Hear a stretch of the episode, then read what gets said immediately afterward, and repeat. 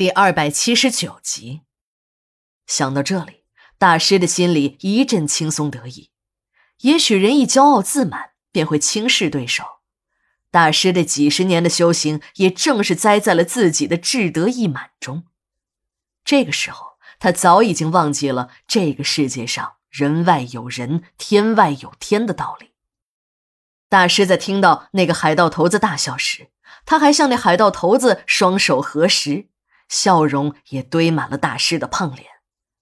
那个海盗头子并没有理会大师，而是继续对着那手下说：“嘿嘿，还算你小子有良心，吃完了肉还想着要给大哥一口。就按你说的办。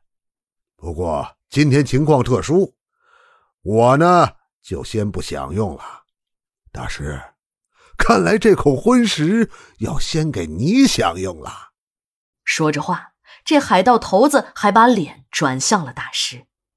大师看着对方志在必得的样子，心里只感觉一阵好笑。不过，这种得意并没有持续几分钟。当那个被海盗们扒得精光、一丝不挂的菲佣被扔进来时，大师便只剩下眼泪了。当大师眯着双眼看菲佣第一眼时，并没有感到什么特别。只是感觉这矮小肥胖的家伙，如果不是光着屁股，自己还搞不清楚对方到底是男人还是女人。这下大师的心里就更有底了。既然是最后的一个，干脆给你来个完胜，让这些瞎了狗眼的强盗们见识一下什么是大师。想到这里，大师一下子把那原本眯着的双眼睁得溜圆，还向着那菲佣凑近了一步。上一眼下一眼的开始仔细打量起来，大师的心里有底啊。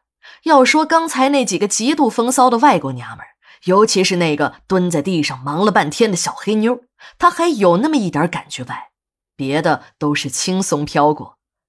对这个黑妞，大师可是把自己那看家本事缩阴功都用上了。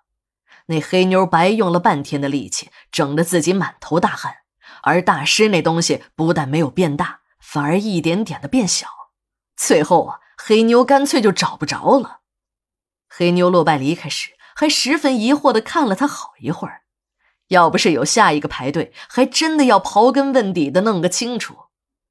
正当大师想把这次游戏终止，宣布自己胜出时，他的眼睛停留在了女佣的前胸上。大师一下子疯狂了。刚才的定力都飞到了九霄云外，浑身热血沸腾，早已经顾不上用什么缩阴功，而是巴不得那玩意儿快点长大，越大越好。再也忍受不住的大师，终于是选择了勇往直前。原来那个菲佣被人扔进来时，可能是有一点害羞。虽然那些海盗们已经对他宣布了游戏规则，但他还是尽量的双腿交叉护住下体。两只手也护住了那肉疙瘩似的巨乳。正在这时，在外面观察的海盗喊了一嗓子：“肥婆，别他妈装了！老大说了，你要是再扭扭捏捏的，就把你扔海里。”这女人一听，浑身一哆嗦，手立即从前胸上滑了下来，双峰之间露出了一朵由肉芽形成的玫瑰花图案。大师的讲述戛然而止。这让正听了兴头上的坤哥和几个哥们儿感到甚是不过瘾，便七嘴八舌的追问大师到底怎么了。坤哥的一个朋友看大师只是眯着眼睛笑，便说：“嘿嘿，那还用问呀？那一定不是一般的爽啊！要不然大师能为了睡一个丑八怪，宁可放着有前途的和尚不当，还要破戒还俗？我说对吧，大师？”大师看着阿坤他们几个人，笑了笑。今天阿坤老弟请我来，只是看得起我。我要是不说实话，就有点不够朋友啦。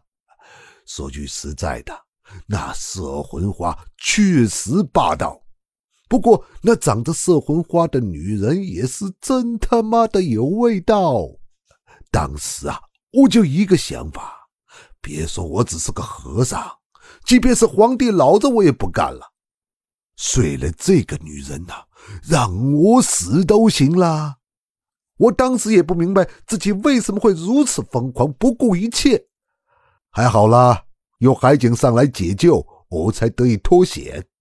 等我回到香港去拜见我的师傅，我的师傅告诉我啊，这次没把命搭上已经很幸运了。当不成和尚那是轻的啦。这一切都要感谢那个长着摄魂花的女人。那女人没有什么邪念，否则呀。就是让我去死，我也会心甘情愿的了。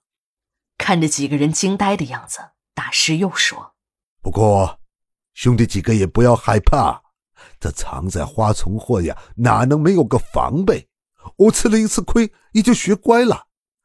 我怕再次遇上那种女人，因为这个把命丢了就不值啦。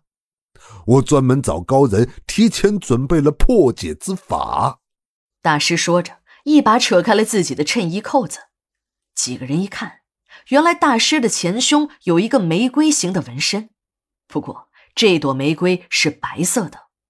大师还说：“这个嘞，只是个临时的破解之法。这摄魂花长在女人身上是极阴之物，长在男人身上则相反。一般风月场上的女人都会在自己前胸上纹一朵血色的玫瑰。”也就是这个道理啦。如果这种摄魂花长在了男人的身上，除了保证自己不被勾魂，便就没有什么大的用处了。坤哥在当老板时也听了大师的话，在自己的胸前纹了一朵白色的玫瑰。但那些和他上过床的小姐们都笑话他像个娘们儿，人家别的男人都纹上龙、狮子、老虎，你阿坤弄一朵花儿，女里女气的纹在身上。这是纯爷们儿吗？阿坤不断的受到奚落，没几天便把这朵防身用的白玫瑰给清理了下去。